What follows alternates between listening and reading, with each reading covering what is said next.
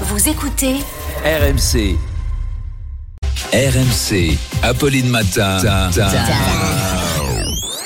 Attention. Attention. Demanche pirate le 32-16. Tous les jours, le meilleur d'Arnaud Demanche. Et ce jour-là, le sujet brûlant, c'était la retraite à 67 ans, défendu par Édouard Philippe.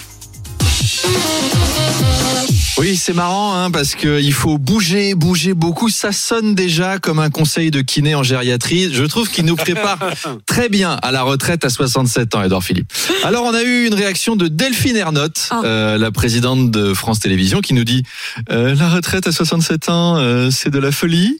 Euh, si les seniors travaillent au lieu de regarder des chiffres et des lettres, Slam ou les rediffusions des émissions où Sophie Davant vend des moulins à café, euh, les audiences de l'audiovisuel public vont s'effondrer. Donc nous risquons la fin de France Télévisions et de l'audiovisuel public.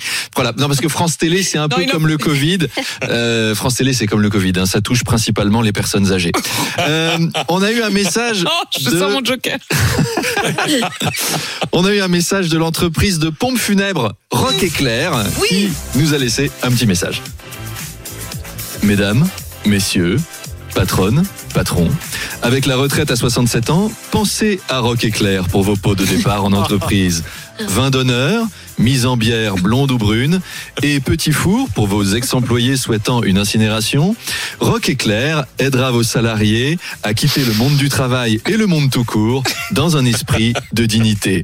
Rock Éclair Bien partir d'une boîte pour bien finir dans une autre. Il y en a qui perdent pas le sens des affaires. hein. Ah bah non, hein.